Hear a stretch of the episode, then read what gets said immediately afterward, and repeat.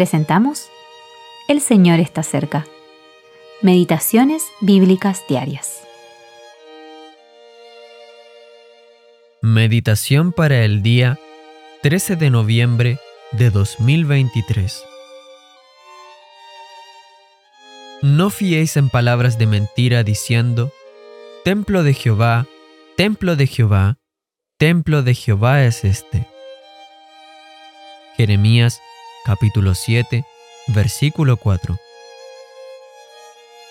¿En quién confiar?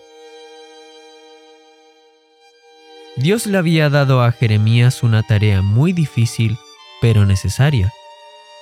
Debía ponerse a la entrada de la casa de Jehová y predicar el arrepentimiento al pueblo de Israel. Los caldeos estaban en camino y un juicio inminente amenazaba a la ciudad. Jeremías también les advirtió que no confiaran en las mentiras que se decían con respecto al templo.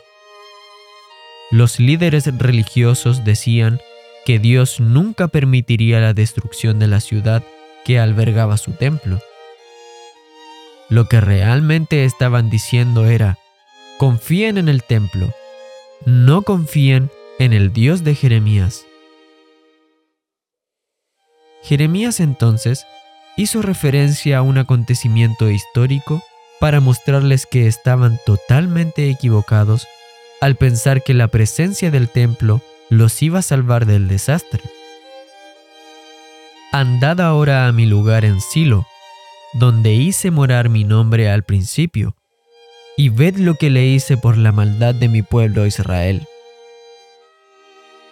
El Señor había destruido Silo en los días de Samuel, aunque el tabernáculo estaba allí y el Señor había puesto su nombre en ese lugar. Primero de Samuel, capítulo 4, versículos 12 al 22.